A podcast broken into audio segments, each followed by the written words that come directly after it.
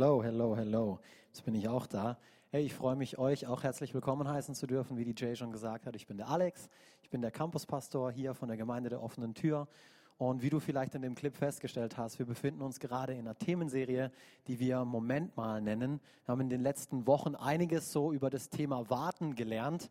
Und es macht aber überhaupt gar nichts, wenn du die letzten Wochen nicht mit dabei gewesen bist. Du könntest dir jederzeit auch unsere Predigten online anhören, wenn du die letzten paar Wochen verpasst hast. Aber ich glaube, das Thema ähm, baut nicht auf die anderen Themen davor auf. Ich gebe noch mal einen kurzen Rückblick zu ein paar Punkte, unterstreiche die, sodass wir alle am selben Strang ziehen. Aber ich freue mich so, euch alle heute Morgen hier zu sehen, wie die Jay das auch schon so toll gesagt hat. Ähm, wir sind Gemeinde der offenen Tür. Wir heißen dich herzlich willkommen. Und es ist so schön, dass du den Weg hierher gefunden hast.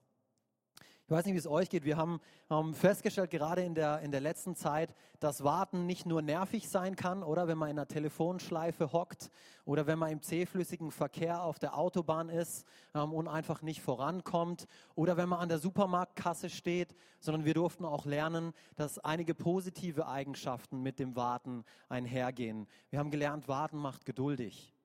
Oh, Geduld, äh, will ich nicht. Ähm, oder wenn dann sofort. Warten formt meinen Charakter. Darüber haben wir gesprochen. Wir haben darüber gesprochen, dass Warten letztendlich unsere wahren Herzensmotive offenbart. Warten offenbart unsere Herzensmotive. Letzte Woche hat der Pastor Will darüber gesprochen, dass die Wartezeit eine gute Gelegenheit ist, um den Heiligen Geist besser kennenzulernen. Und, ähm, aber vielleicht fragst du dich ja, aber worauf denn überhaupt warten? Ähm, und wir haben hier diesen, diesen Psalm 37 ähm, in, in, in der Bibel, Verse 5 bis 7 gewählt. Und zwar Vers 5, ich fange an, überlass dem Herrn die Führung deines Lebens und vertraue auf ihn. Er wird es richtig machen. Und hier Vers 7, sei ruhig in der Gegenwart des Herrn und warte, bis er eingreift. Bis er eingreift. Und das ist ein Grund, warum wir dieses Jahr als Gemeinde mit 21 Tagen Gebet und Fasten angefangen haben. Wir sind gerade, ähm, seit gestern sind wir durch. Wir haben 21 Tage dieses Jahr gemeinsam ähm, gebetet und gefastet. Wir haben uns immer von 6 bis 7 Uhr in der Früh ähm, da drüben in den Räumlichkeiten getroffen und haben gebetet, ähm, um auf den Herrn zu warten, um seine Führung für dieses Jahr zu empfangen. Und auf sein Eingreifen zu warten. Und ich war und, und ich bin es auch immer noch total begeistert, wie viele von euch mitgezogen haben und mehrmals in der Woche täglich in der Früh dazu bereit waren, früher aufzustehen und eine Stunde zu beten. Und das zeigt mir zwei Dinge. wenn ihr es möglich machen könnt, mehrmals in der Woche früher aufzustehen, um zu beten, dann schafft ihr es auch einmal in der Woche zum Gemeindegebet ähm, aufzustehen und dafür eine Stunde zu beten. Das nächste findet nämlich immer ähm, Freitag statt, also nächsten Freitag von 6 bis 7 Uhr beten wir weiter. Nicht mehr jeden Tag, aber immer am Freitag. Wie gesagt, hier in diesen Räumlichkeiten. Und zum anderen ein Gebetstreffen sagt für mich auch immer etwas aus über die geistliche Reife von einer, von einer Gemeinde und gibt mir als Pastor auch immer eine gewisse Sicherheit, weil ich weiß, und ihr wisst es sicher auch, der wahre Kampf findet im Gebet statt. Der wahre Kampf findet im Gebet statt. Und ich möchte euch ein Zeugnis vorlesen, was das Ganze hier unterstreichen soll. Vielleicht könnt ihr euch daran erinnern, wir haben letzte, letzte Woche haben wir für, für Bolivien gebetet, für die Regierung dort und auch unter der Woche während, dem, während der Gebets- und Fastenzeit. Der Präsident dort oder die Regierung dort, die wollten ein Gesetz erlassen, also im, im Strafgesetzbuch dort, dass ähm, Christen sich nicht mehr versammeln dürfen, weder in öffentlichen Einrichtungen, in keiner Kirche, egal ob katholisch oder evangelisch.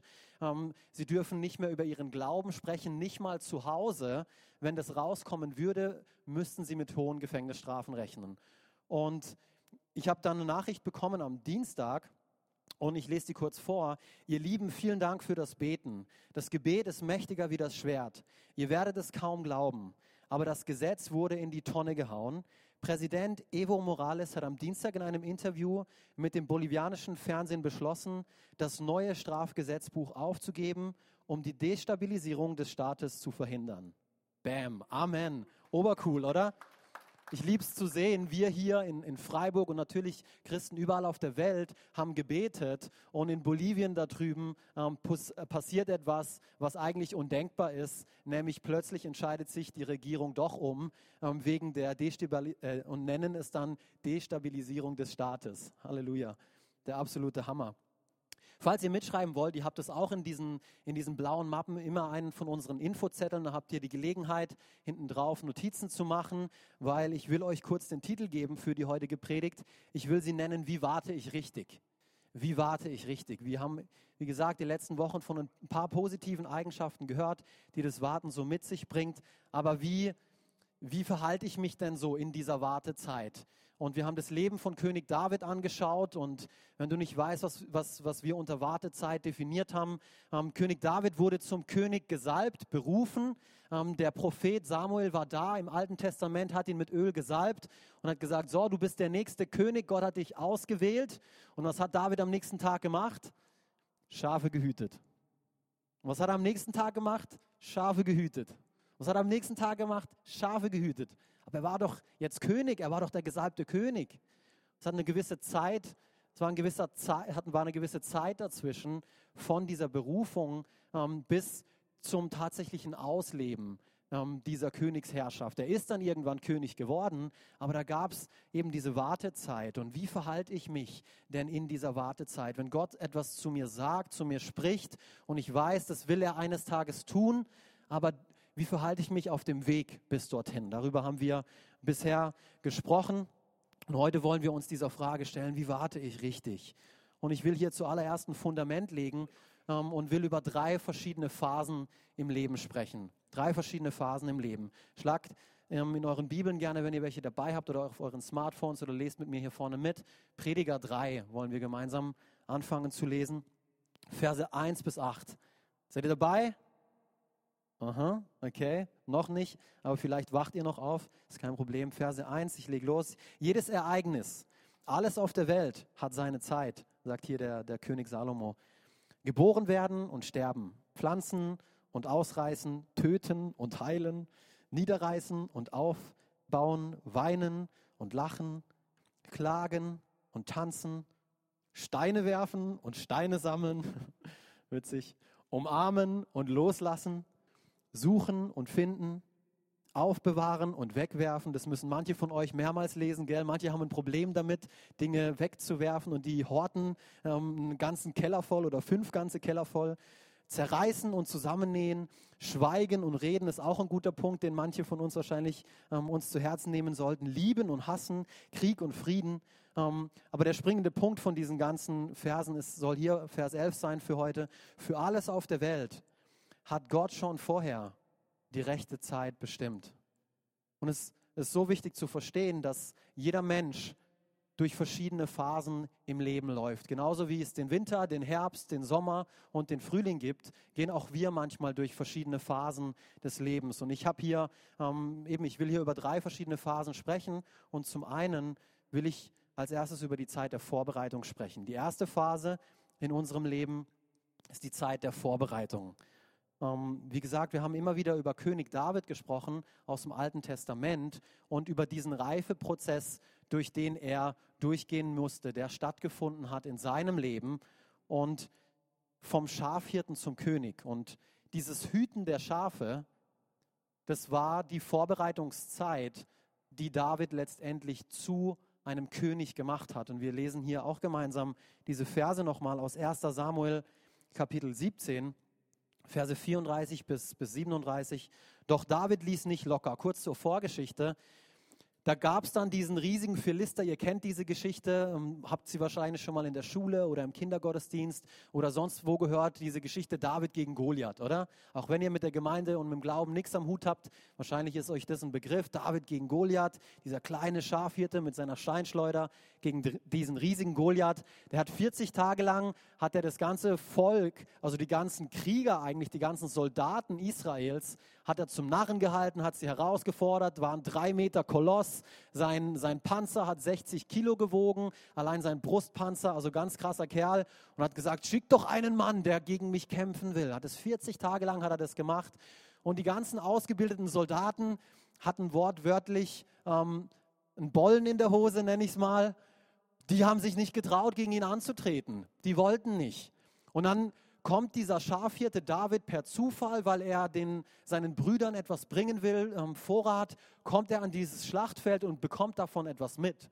Er bekommt davon mit, dass dieser drei Meter Koloss dasteht, Israel verspottet und sagt, ach, ähm, was seid denn ihr für Weicheier?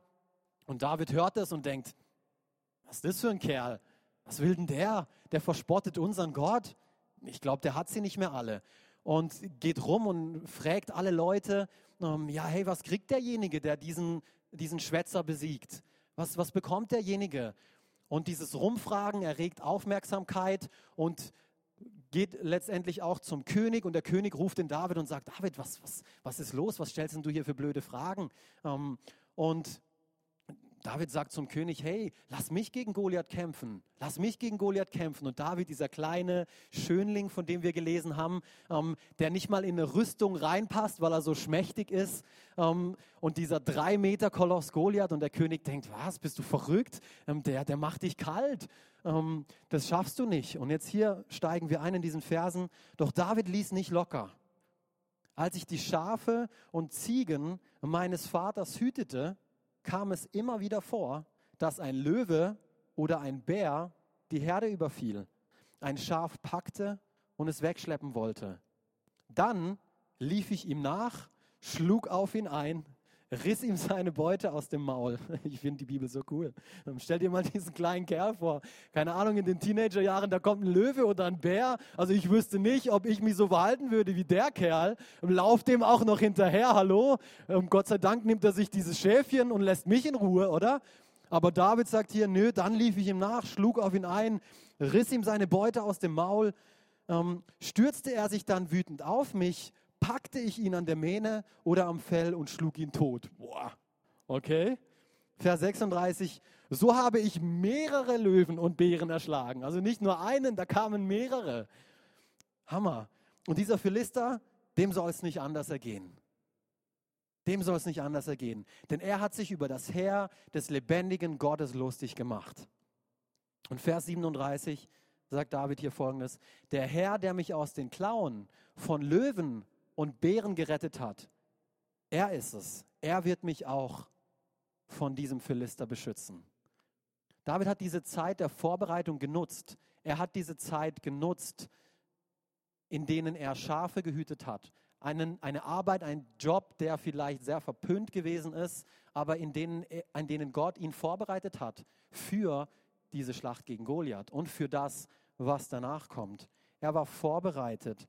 Ähm, und es wird immer wieder solche Zeiten geben, in denen Gott uns vorbereiten möchte auf Dinge, die in der Zukunft passieren, auf Dinge, die er in der Zukunft für uns bereithält. Vielleicht bereitet er dich gerade jetzt, heute darauf vor, auf deinen zukünftigen Ehepartner.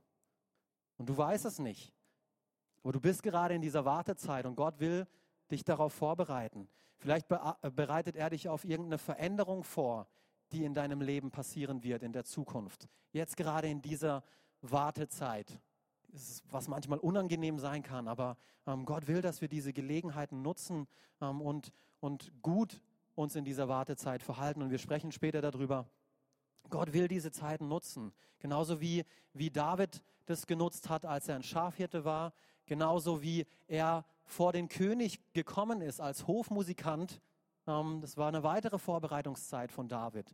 Und genauso als er flüchten musste, als Saul nach seinem Leben getrachtet hat. Alles Vorbereitungszeiten für ähm, weitere Phasen, die im Leben auf uns zukommen. Die zweite Phase nenne ich die Zeit der Erfüllung. Zeit der Erfüllung oder die Zeit des Auslebens deiner Berufung. Im, Im Fall von David, er wurde zum König gesalbt, war jetzt erstmal dieser Schafhirte auf dem Weg dorthin, bis er tatsächlich der König gewesen ist. Und jetzt ist er tatsächlich dieser eingesetzte König und lebt diese Berufung aus, die Gott ihm eines Tages ausgesprochen hat. Und ich musste an, an ein Beispiel denken von, ähm, von meiner Frau und mir, als, als wir damals zusammengekommen sind. Ich weiß nicht, ob ihr die Geschichte kennt, aber ich habe lang um sie kämpfen müssen. Sie wollte am Anfang von mir überhaupt gar nichts wissen. Ähm, damals hat sie sogar gesagt, an dem Tag, als ich sie das erste Mal auf ein Date gefragt habe, hat sie eigentlich zu Gott gesagt, hey Gott, mir geht es eigentlich so gut, ähm, ohne irgendwie einen Mann, ich will mich einfach nur noch mehr in dich verlieben. Und dann komme ich und stelle ihr an diesem Tag die Frage, hey, meinst du, wir wollen mal zusammen einen Kaffee trinken gehen oder so? Ähm, Und Gott sei Dank hat sie an dem Tag Ja gesagt, aber danach hat sie es mir nicht so einfach gemacht. Ich habe über ein Jahr gebraucht, um das Herz von ihr zu erobern. Und es war, es war ein interessantes Gefühl, weil nachdem ich so lange dran gewesen bin, nachdem ich um dieses Herz dieser atemberaubenden Frau gekämpft habe und geweint habe und gebetet habe und Gott gesagt habe, oh ähm, Gott, ja, dann soll es halt nicht sein und oh, dieses Ringen, ähm, dann, dann nimm, nimm, nimm das einfach weg und ach ja, ihr kennt, wie das manchmal so ist, gell, diese herzzerreißenden Gefühle. Und ich weiß nicht, oder? Spreche ich heute nicht zu euch, keine Ahnung, ich weiß nicht, mir ging es auf jeden Fall so und ich dachte, wenn es dann soweit ist, wenn ich sie dann erobert habe, oder was wir Männer alle wollen, erobern, nö, dann, oh, dann werde ich einen, einen Purzelbaum rückwärts schlagen oder ein Salto rückwärts.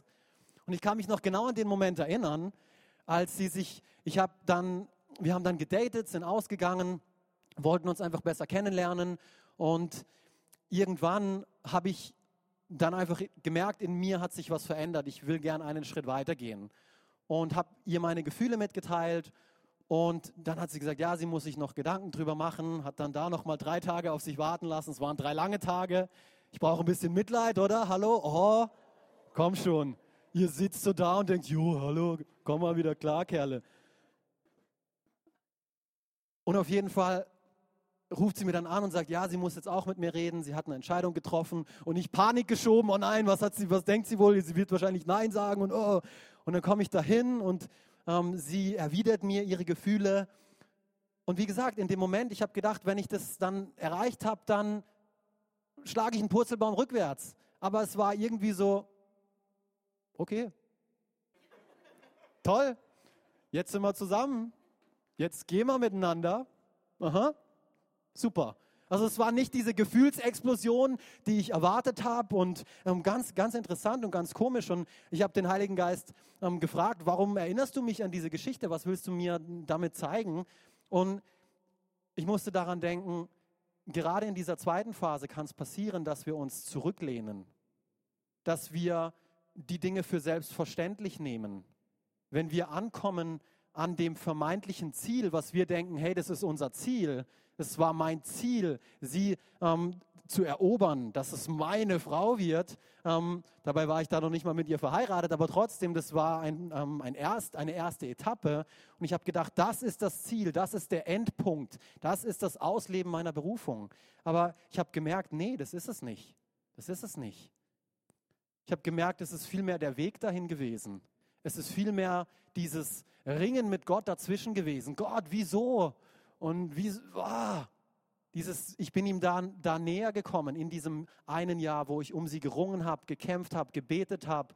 Oftmals, wo es so ausgesehen hat, als hat sie keinen Bock auf mich. Und ich wusste aber, Gott, ich will diese Frau. Und, oh.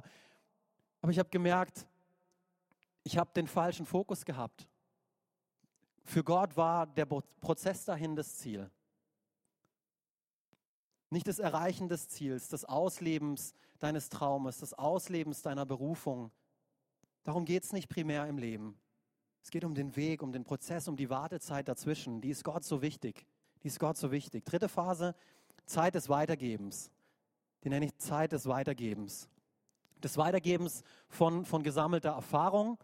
Und jeder Mensch, jeder Mensch, egal wie, wie lange er hier auf dieser Erde ist, okay, meine Tochter vielleicht ausgenommen, die hat erst 15 Wochen auf dem Buckel, ähm, die ähm, kann ihre Erfahrung vielleicht noch nicht so weitergeben.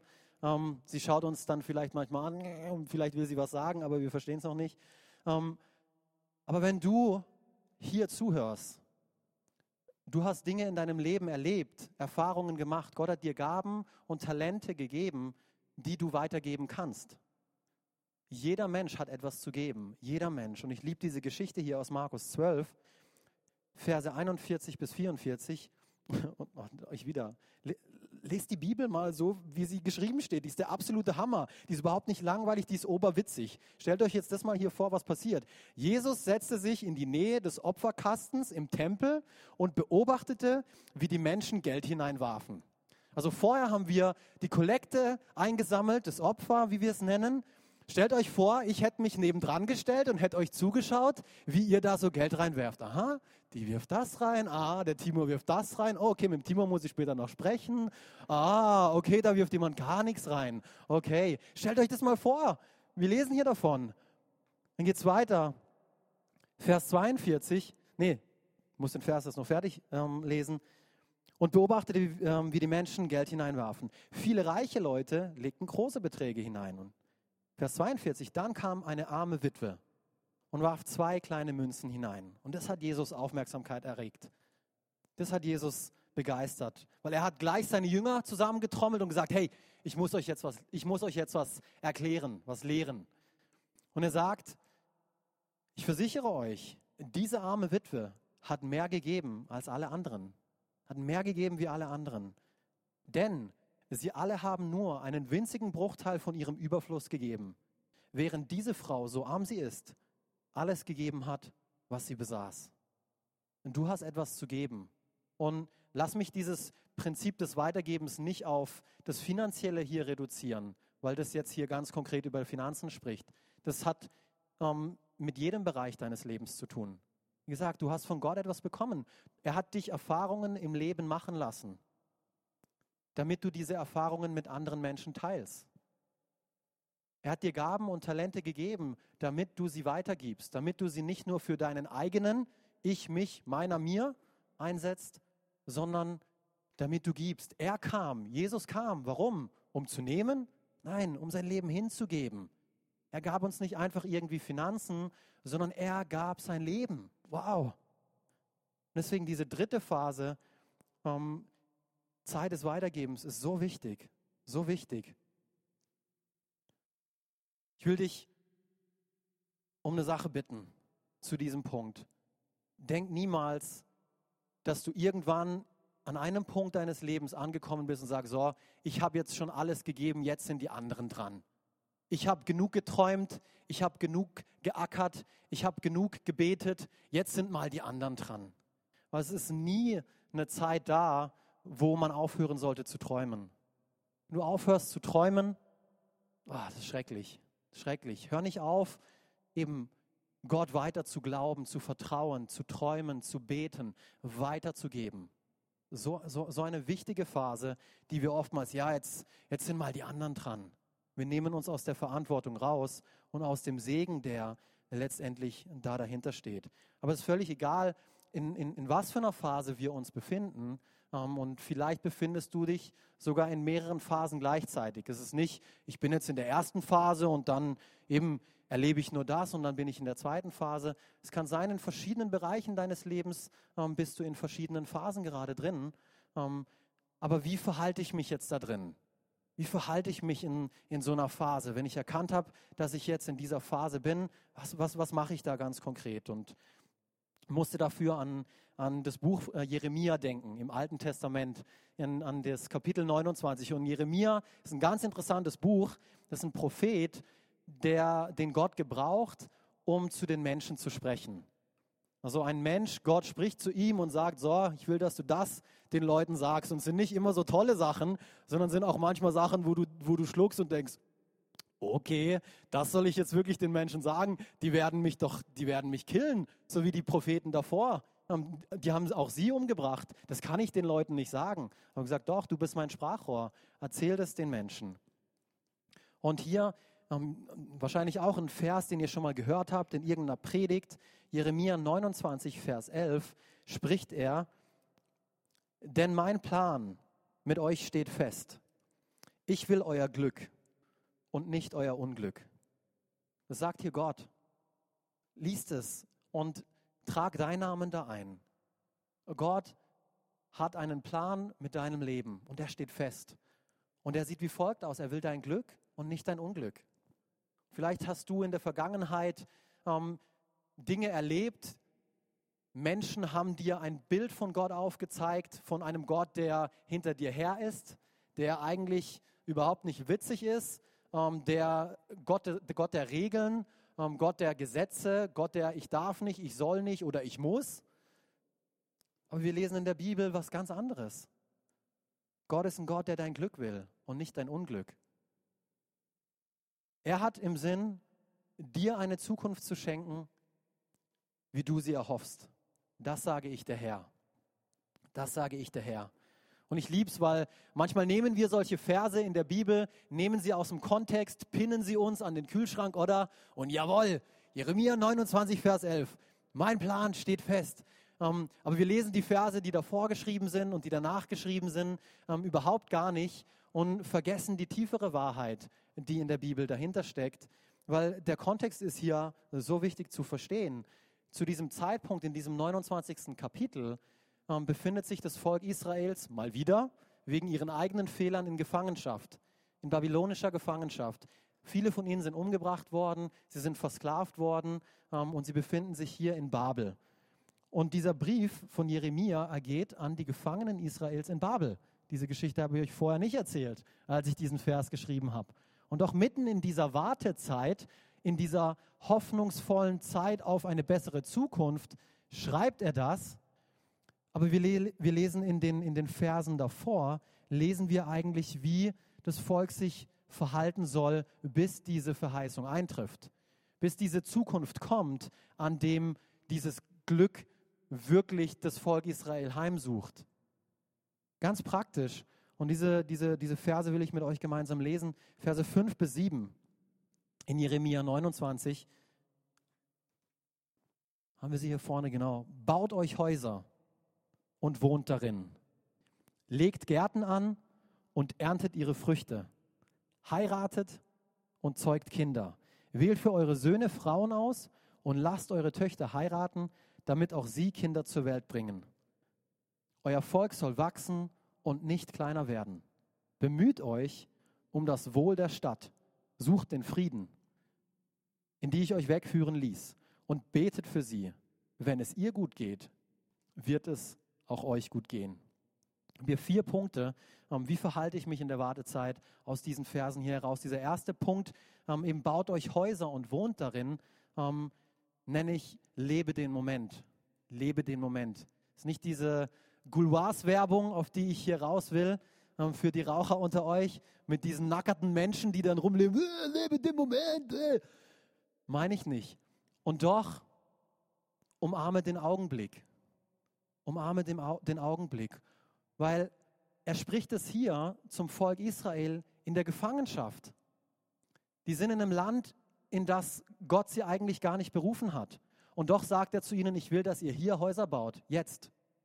Nicht, wenn ihr wieder in Jerusalem seid, sondern ich will, dass ihr hier Häuser baut. Dort, wo ihr seid, wo ihr euch jetzt gerade befindet. Fang an, lass dich nieder. Volk Gottes, anstatt auf den richtigen Moment zu warten, weiß nicht, wie es euch geht, manchmal, oh ja, ist jetzt schon der richtige Moment dafür und dann ähm, drucksen wir uns und ähm, Gott spricht eigentlich schon seit Jahren zu uns über eine bestimmte Sache und wir denken immer wieder, ja, ich bin noch nicht bereit und das muss erst noch passieren und das muss erst noch passieren. Und äh, er hat hier zum Volk Israel auch ganz klar gesagt, hey, fang an jetzt, bau Häuser, das, was ich dir jetzt in deine Hand gegeben habe, nutze das. Mach daraus das Beste, was du kannst. Tu, was du kannst. Tu es jetzt. Anstatt auf den richtigen Moment zu warten, sesshaft zu werden, sollten sie die Gelegenheit nutzen, die ihnen jetzt geboten wurde. Lebe den Moment. Wie verhalte ich mich in der Wartezeit? Lebe den Moment. Zweitens, investiere in deine Zukunft. Investiere in deine Zukunft. Was meine ich damit? Dieser, dieser Abschnitt hier legt Gärten an und erntet ihre Früchte. Es war eigentlich auch schon ein Befehl, den Gott Adam und Eva ganz am Anfang gegeben hat von der Bibel, dass sie den Garten Eden bebauen sollen, dass sie ihn bearbeiten sollen dass sie ihn bewachen sollen. Das ist ein Prinzip, was wir immer wieder sehen in der Bibel. Dieses Prinzip von Saat und Ernte. Von Saat und Ernte. Es ist so wichtig zu verstehen, dass das, was du heute siehst, du wirst es eines Tages ernten. Jeder Bauer versteht dieses Prinzip. Der weiß, wenn er diese Saat aussieht, eines Tages wird sie auch wieder ähm, hervorsprießen. Und so ist es auch mit unserem Leben. Die Dinge, die wir heute tun, sind wichtig und entscheidend. Deswegen sieh es als Investi Investition in deine Zukunft an. Und ich weiß, es ist eine Tendenz, gell? Es ist eine Tendenz da, nichts zu tun, bis man wirklich in dieser Berufung wandelt, wo man weiß, ja, jetzt bin ich König, jetzt fange ich an. Jetzt fange ich an zu beten, jetzt fange ich an, meine Bibel zu lesen, weil jetzt bin ich ja da drin, jetzt habe ich ja die Verantwortung. Aber du wirst wahrscheinlich nie dorthin kommen, wenn du nicht im Hier und Heute investierst. und heute schon diese Dinge nutzt und wahrnimmst, diese Gelegenheiten, die dir, die dir geboten werden. Nicht erst dann, wenn du in deiner Berufung wandelst und diese übergeistliche Aussage, ja, ich warte auf den Herrn. Ich warte auf den Herrn. Ja, wir sollen auf den Herrn warten. Aber Jeremia erzählt uns, wie wir warten. Aktiv, nicht passiv. Aktives Warten. Zum Beispiel das Gleichnis mit den Talenten. Vielleicht kennt ihr das.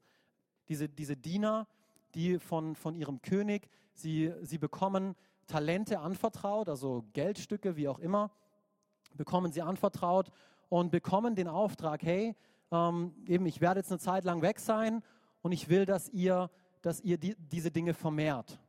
Ich will, dass ihr daraus das Beste macht, was ihr könnt. Gebt alles, was ihr könnt, mit dem, was ich euch anvertraue.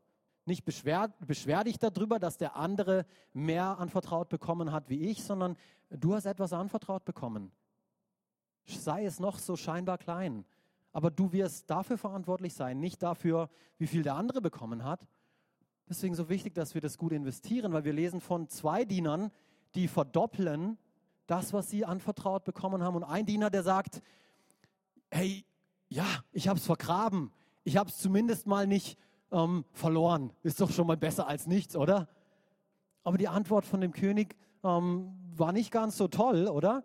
War, hey, ähm, das war nicht mein Auftrag an dich. Gott hat das Potenzial in uns gelegt zur Multiplikation. Gott hat uns die Fähigkeit gegeben, Dinge besser zu machen, Dinge voranzubringen. So wichtig, dieser, dieser, dieser zweite Punkt hier. Drittens, wachse. Ich nenne ich es einfach mal wachse. Und zwar heiratet und zeugt Kinder. Euer Volk soll wachsen und nicht kleiner werden. Was meint Gott hier damit? Lass Gott deinen Horizont erweitern. Eben such ihn, eben deswegen diese 21 Tage im Gebet und Fasten. Gott, was, was, was hast du vor mit meinem Leben? Was, was, was willst du durch mich tun? Was willst du in dieser Stadt tun? Ähm, eben frag ihn gewisse Dinge, die du, die du wissen willst und ähm, eben wachse in deiner Beziehung zu ihm. Fang an, in der Bibel zu lesen. Fang an, ähm, dich mit der Bibel zu beschäftigen. Und beschäftige dich ähm, mit, mit, mit, mit Menschen in deiner Umgebung, die er dir anvertraut hat, die gut für dich sind. Fang an, für Dinge zu beten, deinen Glaubensmuskel trainieren, wie wir manchmal sagen. Das meint, meint die Bibel hier mit wachse. Viertens, sei ein Segen. Wie, wie verhalte ich mich in dieser Wartezeit? ich bin ein Segen in dieser Wartezeit. Bemüht euch um das Wohl dieser Stadt. Sucht den Frieden und betet für sie. Ist interessant, oder? Interessant dieser Punkt. Wir sollen uns um das Wohl dieser Stadt bemühen. Und Israel war in diesem, in diesem Land, in diesem gottlosen Land, in dieser gottlosen Stadt. Sie haben anderen Göttern gedient dort. Und doch sagt Gott zu ihnen, hey, hör endlich auf, über die Regierung zu motzen und zu schimpfen und wie, wie toll es den ganzen Flüchtlingen geht und wie schlecht es dir geht und dass du keine Wohnung findest und denen wird alles hinterhergeschoben und oh, nein, bete für die Regierung, bete für die Regierung. Suche nach dem Frieden der Stadt, weil wenn es der Stadt gut geht, wird es dir gut gehen. Weil du wohnst in dieser Stadt. Du wohnst in dieser Stadt und Gott spricht dir ganz klar, wir sollen ein Segen sein. Gott hat uns gesegnet um ein Segen zu sein. Er hat uns Dinge anvertraut, nicht damit wir sie für uns behalten, sondern damit wir sie weitergeben. Lass nicht zu, dass diese, diese Wartezeit, in der du dich befindest, dass, in, dass es sich darin nur um dich dreht und, und deine Wünsche und dein, deine Gefühle und was, was alles in dir so ist. Hey, red mit Gott darüber. Sag ihm, wie es dir geht und ähm, teil dich ihm mit. Ich, das meine ich nicht, dass du nicht ehrlich sein sollst und authentisch sein sollst. Er kennt dich sowieso, du musst ihm nichts vormachen. Er sieht, er sieht in dein Herz rein. Aber ich meine damit, fang an, von dir wegzuschauen, auf andere hin. Sei ein Segen. Gib etwas weg. Das ist das beste Mittel gegen Selbstsucht. Das allerbeste Mittel, wenn du etwas weggibst. Irgendetwas. Mein iPad. Ich will es nachher wieder. Seht ihr? Bin noch selbstsüchtig. Nein, ihr versteht, was ich meine. Das beste Mittel gegen Selbstsucht, wenn wir ein Segen sind. Dazu sind wir berufen. Wie verhalte ich mich in der Wartezeit? Lebe den Moment, investiere in die Zukunft, wachse und sei ein Segen. Gemeinde, lass uns wirklich auf Gott warten. Aber so, wie die Bibel davon spricht, aktives Warten. Aktives Warten.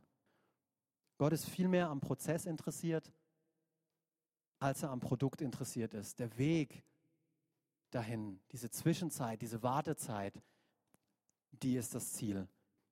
Ich möchte mit folgendem Vers schließen. Philippa 1, Vers 6. Ich bin ganz sicher, dass Gott sein gutes Werk, das er bei euch begonnen hat, zu Ende führen wird. Ich bin ganz sicher, dass Gott sein gutes Werk, das er bei euch begonnen hat, zu Ende führen wird. Und vielleicht bist du heute hier und du hast diese hoffnungsvolle Zukunft, von der ich vorher gesprochen habe. Vielleicht hast du die ähm, in deinem Leben noch nie erlebt. Vielleicht hast du ähm, diesen Gott, von dem ich die ganze Zeit gesprochen habe, von diesem Jesus, von dem wir vorhin geredet haben. Ähm, vielleicht ist das Ganze noch nicht persönlich für dich geworden. Vielleicht glauben deine Eltern, deine Freunde oder sonst irgendwie jemand an dieses ganze Zeug, aber, aber für dich war das Ganze noch nicht real. Aber du hast heute gemerkt, ja, da ist mehr dahinter, da steckt mehr dahinter. Das, wovon der Typ da vorne erzählt hat, das will ich auch. Ich verstehe vielleicht noch nicht alles, aber diese hoffnungsvolle Zukunft, dieser Gott, das scheint mir ein guter Gott zu sein. Der hat seinen Sohn gegeben für mich. Wieso macht er sowas? Weil er dich liebt. Weil er dich liebt. Du kannst nichts tun oder lassen, um dir Gottes Liebe zu verdienen oder um dich seiner Liebe zu entziehen. Du kannst es einfach nur annehmen oder ablehnen. Und ich will dir heute die Gelegenheit geben, das anzunehmen. Einfach zu sagen, ja Gott, ich will das für mich annehmen, diese Liebe. Ich will an, an das glauben, was dein Sohn Jesus Christus für mich getan hat. Gemeinde, lasst uns hier am Ende ähm, die, die Augen schließen. Das ist immer ein persönlicher Moment. Und ich will, will dir diese Frage stellen. Und wenn du auf diese Frage antwortest, ja, hey Alex, ich will, dass du mich diesem Gott vorstellst. Ich will diesen Gott kennenlernen.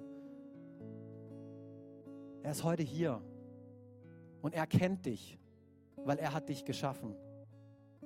Du musst dich nicht vor ihm verstecken. Du musst nicht zu uns in die Gemeinde kommen, ähm, wenn du perfekt bist. Dann bist du eigentlich am falschen Ort, weil hier sind keine perfekten Menschen. Keiner hier ist perfekt. Aber wir dienen einem perfekten Gott. Wir dienen an einem perfekten Gott. Und wenn du diesen Gott kennenlernen willst, dann will ich mit dir gemeinsam ein Gebet sprechen. Aber ich muss wissen, dass du gemeint bist und lass es mich das einfach ganz kurz mit erhobener Hand wissen. Nimm die Hand dann wieder runter, dass ich das weiß und dann will ich mit dir beten. Ich werde dich nicht hier nach vorne rufen, will dich nicht bloßstellen oder irgendwie etwas. Keiner schaut auch rum. Das ist eine persönliche Sache zwischen dir und Gott. Und wenn du sagst, ja, Alex, hilf mir, diesen Gott kennenzulernen. Ich will ihm mein Leben anvertrauen. Schließ dich nicht dieser Gemeinde hier an. Es ist einfach etwas zwischen dir und Gott. Ich will euch ganz kurz die Gelegenheit geben, darüber nachzudenken, ob ihr das wollt.